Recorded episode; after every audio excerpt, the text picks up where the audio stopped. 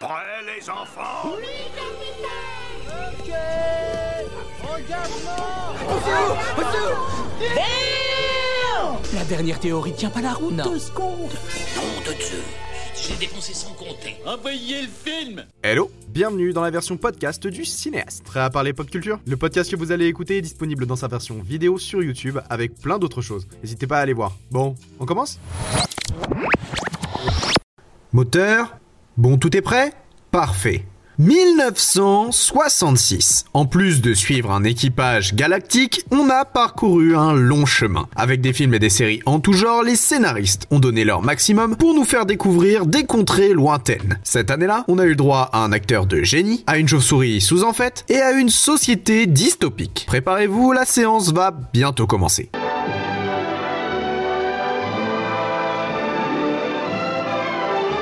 Tout d'abord et comme toujours, revenons rapidement sur notre repère chronologique. 1966 se déroule 7 ans avant le début des Feux de l'amour. Cette année-là, on a vu les débuts d'un duo très flashy dans Batman et Robin.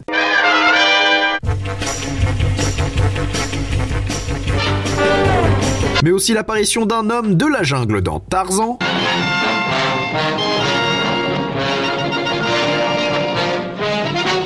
On découvrait l'émission d'une belle bande dans Mission Impossible.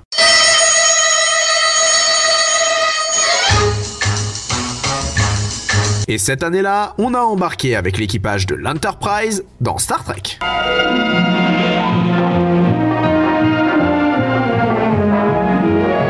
Trek est une série de science-fiction américaine de trois saisons racontant l'histoire de l'équipage de l'USS Enterprise et du capitaine Kirk, découvrant les galaxies du 23e siècle à la recherche de nouvelles formes de vie permettant d'approfondir les connaissances spatiales de l'humanité. Renommée au fil du temps Star Trek la série originale, celle-ci nous montre les aventures des personnages d'une gigantesque saga de la science-fiction devenue emblématique. Il y en a même qui disent que c'est mieux que Star Wars. Car il est vrai que même si elle n'est pas populaire sur la totalité du globe, en dépit des films et des séries plus récentes qui continue de la faire vivre, la saga Star Trek fait partie des grands noms mondialement connus de la science-fiction. Que ce soit au travers du vaisseau, des personnages ou même des races et des langues, les aventures de notre capitaine Kirk va marquer dans le temps. Car oui, même si l'histoire de notre équipage de 1966 n'a duré que 3 saisons, elle a eu droit à bien plus. C'est au travers de 7 séries télévisées regroupant plus de 750 épisodes, ainsi qu'une dizaine de films et d'innombrables romans, bandes dessinées et jeux vidéo que Star Trek a créé toute sa mythologie et a développé grand nombre de ses personnages. Et parmi eux, un des extraterrestres les plus célèbres de tous les temps, j'ai nommé Spock. Longue vie et prospérité Spock est une figure emblématique de la science-fiction. À l'instar de Han Solo, du Doc ou de Morpheus, il fait partie des personnages secondaires devenus presque plus célèbres que le personnage principal. Second de l'Enterprise du capitaine Kirk, le demi-vulcain Spock, interprété par le gigantesque Leonard Nimoy dans la série originale, est une véritable icône du voyage galactique sur petit et grand écran. Ce n'est pas pour rien qu'il est mentionné et visible des milliards de fois. Et j'exagère à peine Dans la série Big Bang Theory, personnage favori de Sheldon Cooper, il est comme un guide pour le génie de la physique. Bien évidemment, il n'y a pas que la bande de geeks qui en parle, il est mentionné aussi dans la série X-Files quand Leonard Nimoy faisait son apparition dans Fringe. Et pour continuer sur ma lancée, il est l'heure de notre point.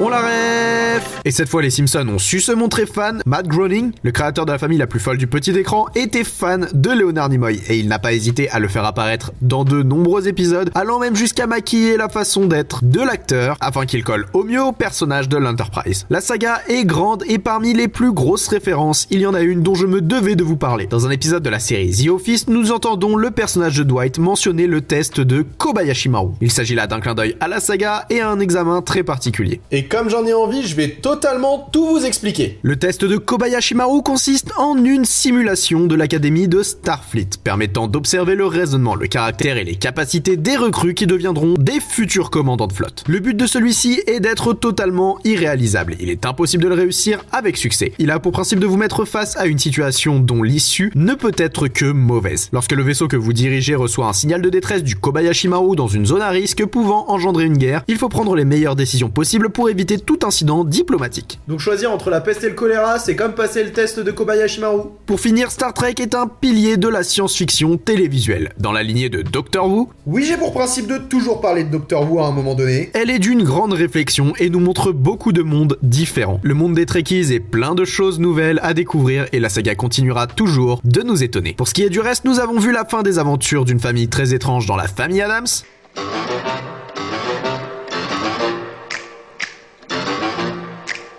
Une saison de plus pour Nicolas et Pimprenel dans Bonne nuit les petits.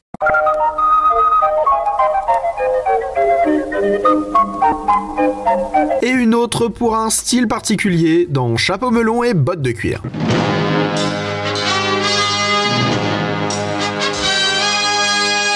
Côté des salles obscures, on a eu le droit à une année incroyable. Pour commencer, on a pu voir le grand John Wayne dans l'avant-première de Eldorado, le génie de Steve McQueen s'affichait dans la canonnière du Yangtze et la merveilleuse Audrey Hepburn nous disait comment voler un million de dollars. Dans le film du même nom Et cette année-là, c'est en France que le cinéma a excellé dans La Grande Vadrouille.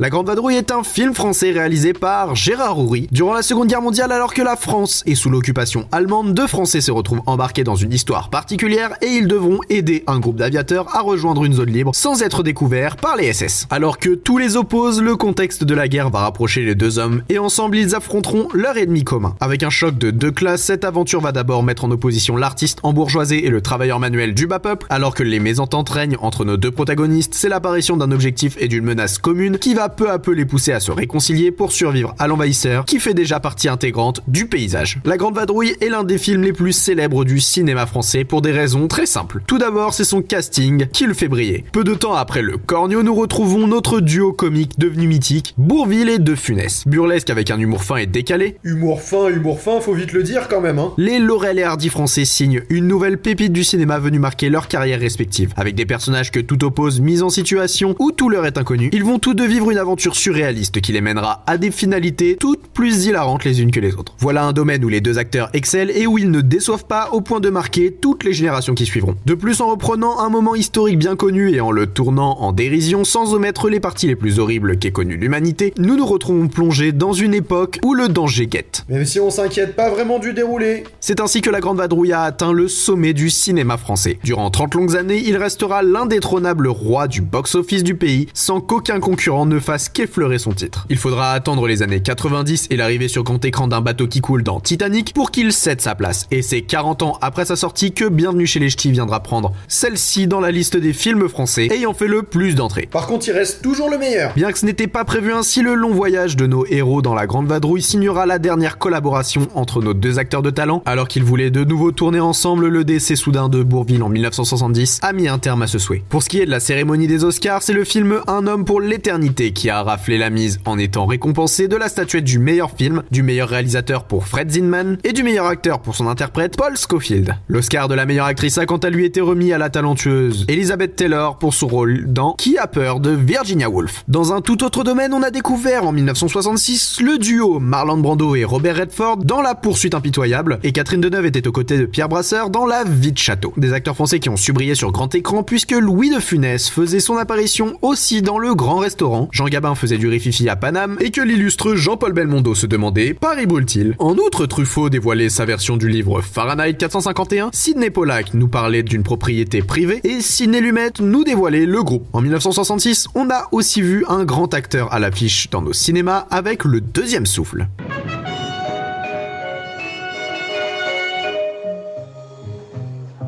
Le deuxième souffle est un film français réalisé par Jean-Pierre Melville, adapté du roman éponyme de José Giovanni. Encore une fois, aujourd'hui, nous n'allons pas parler vraiment de ce film. Ouais, c'est juste une excuse pour aborder le vrai sujet. Même s'il a bien marché dans les salles, nous allons aujourd'hui parler essentiellement d'un grand acteur du cinéma français, j'ai nommé Lino Ventura. Lino Ventura est un acteur d'origine italienne qui a grandement impacté le cinéma de notre pays. C'est en 1954, aux côtés d'une autre grande figure, qu'il va faire ses débuts dans les salles obscures. Face à Jean Gabin, il interprétera un rôle d'importance dans le film touchez pas au Grisby. Le grand succès en salle de celui-ci propulsera Lino dans les hauts rangs du cinéma et va le faire mener une grande carrière. Alors que celui-ci se voyait déjà catcheur ou lutteur professionnel, le voilà emmené sur grand écran. Au fil des œuvres auxquelles il participe, sa popularité va grandir peu à peu jusqu'à devenir le talentueux acteur que l'on connaît aujourd'hui. Par la même occasion, il va côtoyer certains des meilleurs acteurs français, parmi lesquels on peut citer Jean Gabin un bon nombre de fois, mais aussi Jean-Paul Belmondo ou encore Charles Aznavour et Jacques Brel. Ok, de base, les deux derniers sont pas acteurs, mais ça compte quand même. Bien sûr, les films dans lesquels il brille sont d'exception et beaucoup restent des classiques de la toile, que ce soit dans les Tontons Flingueurs ou dans Le Clan des Siciliens avec Alain Delon entre autres, il va marquer énormément certains genres du cinéma français. En se faisant une place dans ce milieu difficile, il va peu à peu devenir une célébrité jusqu'à devenir l'acteur le plus populaire et le plus rentable du moment. Aujourd'hui, certains de ses rôles se sont fait oublier, mais il reste un personnage important de la culture française. Il fait d'ailleurs entièrement partie du patrimoine cinématographique de notre pays comme un acteur majeur et est haut classé dans la liste des 100 plus grands acteurs français de tous les temps. Et vous, c'est lequel votre film préféré avec Lino Ventura? Dites-le moi en commentaire. Et cette semaine, je laisse le mot de la fin à un grand bonhomme très intelligent. I don't know. And if you don't know, I don't know, no? I don't understand. Merci d'avoir écouté ce podcast. Je vous rappelle que vous pouvez le retrouver en vidéo sur ma chaîne YouTube. N'hésitez pas à vous abonner ici ou à aller me suivre sur YouTube, Instagram, TikTok et même sur Twitter ou sur les autres plateformes de podcast. Et comme toujours, partagez-le, ça fait vraiment plaisir. On se retrouve très bientôt pour de nouvelles aventures dans les confins de la pop culture. C'était votre cinéaste favori, à vous les studios.